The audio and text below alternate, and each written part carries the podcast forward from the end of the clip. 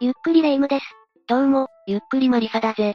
ねえマリサ、ここ最近、年々ハロウィンが派手になってきてる気がしない？まあそうだな、ここ何年かは、このご時世で少しトーンダウンしているけど、それでも、昔に比べや随分派手になったわよ。ハロウィンって仮装して、騒ぐだけのお祭りだったっけ？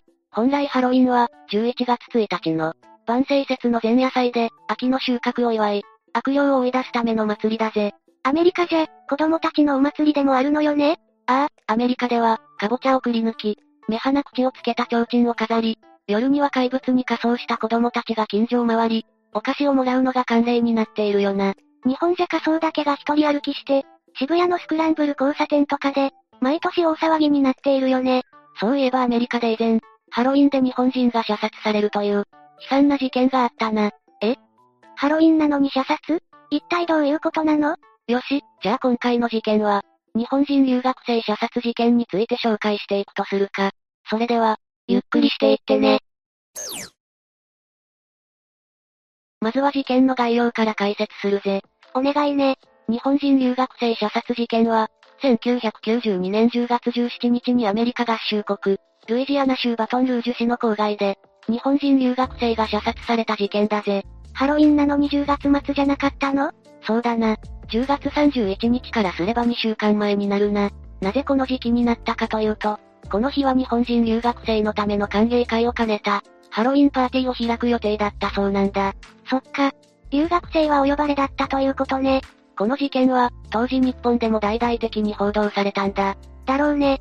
留学生が射殺されてしまうなんて、センセーショナルな事件だもの。両親は左胸を撃ち抜かれた。我が子の不法に耳を疑っただろうな。文武両道の優秀な息子さんだったということだ。とても信じられない思いだったに違いないぜ。ご両親の気持ちを思うと、いたたまれないわよね。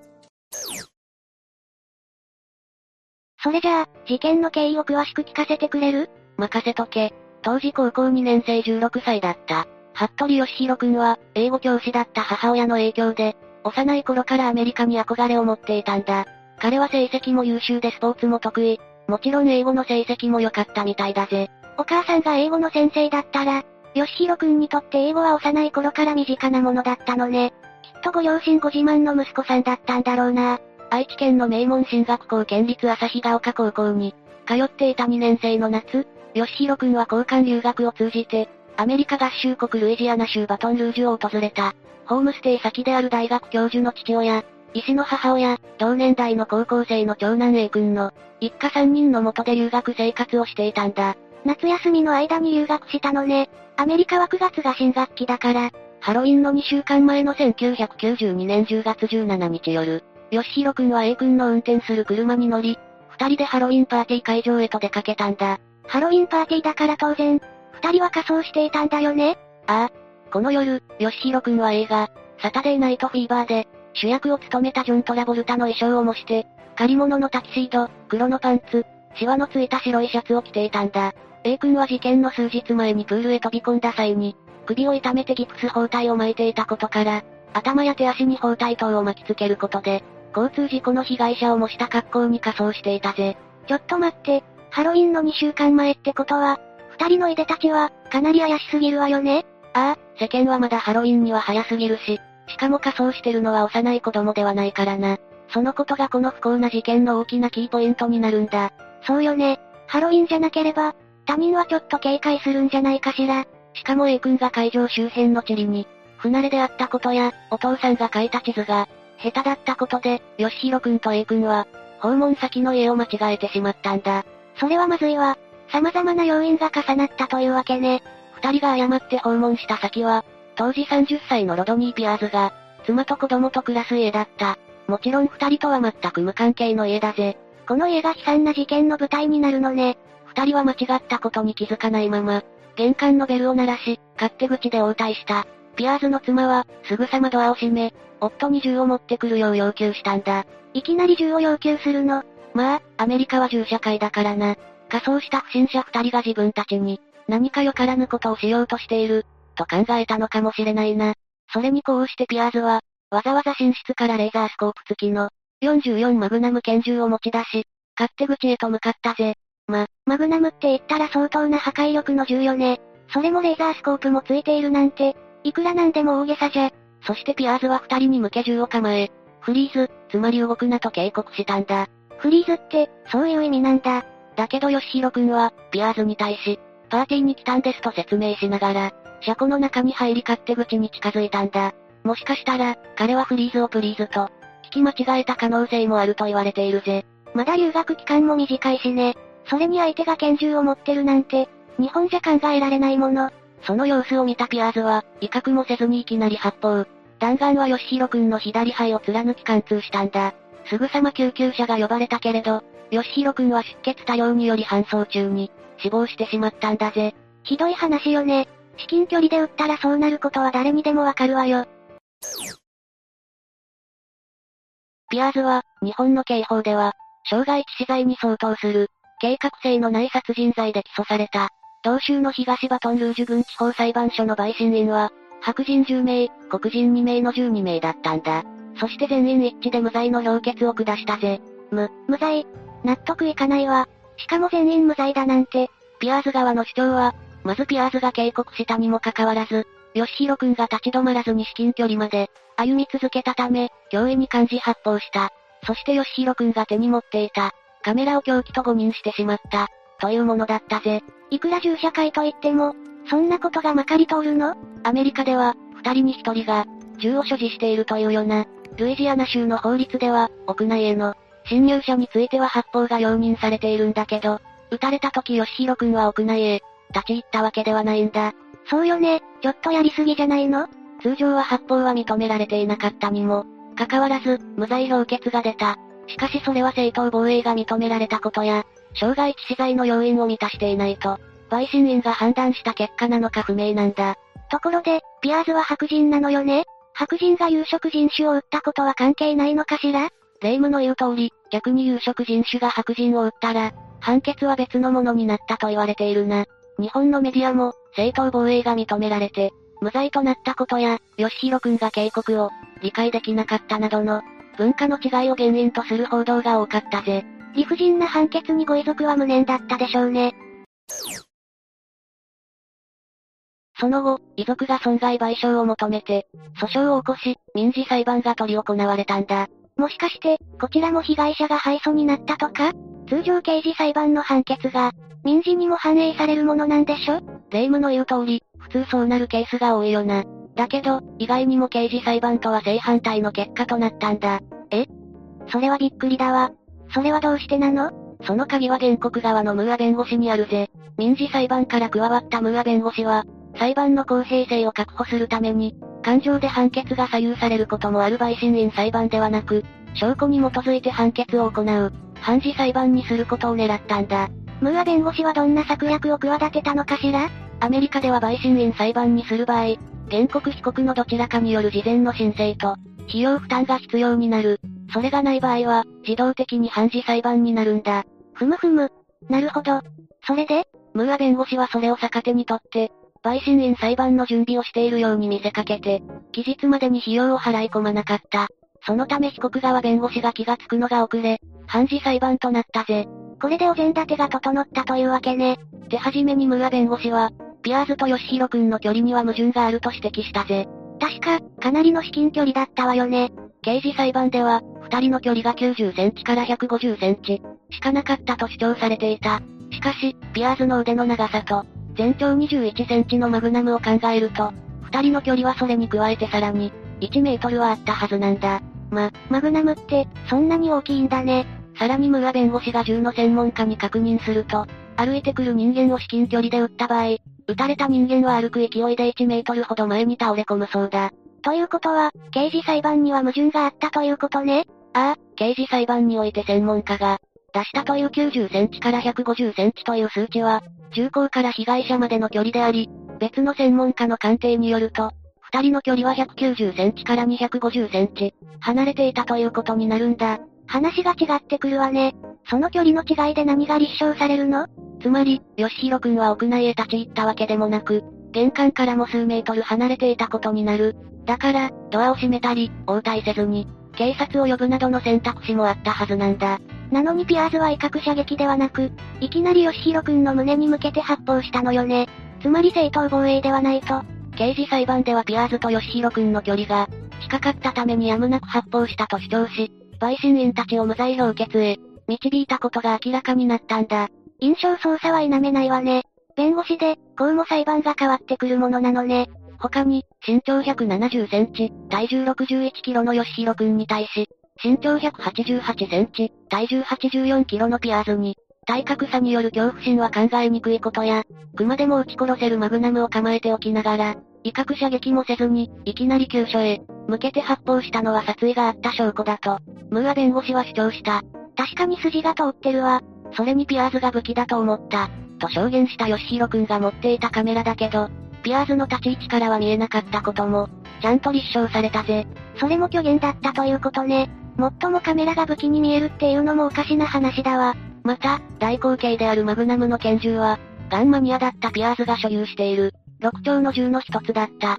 ピアーズが玄関にあったライフル銃ではなく、わざわざ寝室までマグナムを取りに行ったことを指摘したんだ。6丁も所有していたの。殺傷能力の一番高い拳銃を使用したのね。さらにムーア弁護士は新たな事実として、ピアーズは事件当日、ウイスキーのコーラ割りを、飲んでいて判断力が低下していたことを指摘した。信じられない、酔っていて拳銃を手にしたの。その上、ピアーズは妻の前夫と、トラブルを起こしていて、事件の前に前夫に対して次に来た時は殺す、などと言っていた事実も明らかになったんだ。次から次へと新事実が出てくるわね。加えてピアーズは当初、過去2年間に、銃を使用したことは一度もないと証言していたが、実際は2年間に200回以上もの、射撃をしていたことが判明してるぜ。なんせガンマニアだものね。銃の扱いは手慣れたものだし、常にトリガーを引きたかったんじゃないの？これらの新事実から、今回の事件は、正当防衛ではなく、ピアーズが明らかに、殺意を持って被害者を射殺したと判断された。そして65万3000ドルを支払うよう、命令する判決が出されたんだ。ピアーズは控訴しなかったの？翌年、同州高等裁が控訴を棄却したため、判決が確定したぜ。射殺された吉弘くんは戻ってこないけど、ピアーズに支払い命令が出て、一死を報いたのね。しかし判決命令が下された後、ロドニー・ピアーズ、その妻や親は、裁判所に命じられた賠償金65万3000ドルのうち、一切支払っていないんだぜ。え？えー、1ドルも支払ってないなんて信じられないわ。吉弘くんの両親側に支払われたのは、ピアーズが自宅にかけていた保険によって、支払われた10万ドルのみだったんだ。それでピアーズはどうなったの？ピアーズはこの事件により、勤めていたスーパーマーケットを解雇され、賠償金を一切支払わないまま自己破産。その後、ピアーズ夫妻は街を出て行き、消息は不明だそうだ。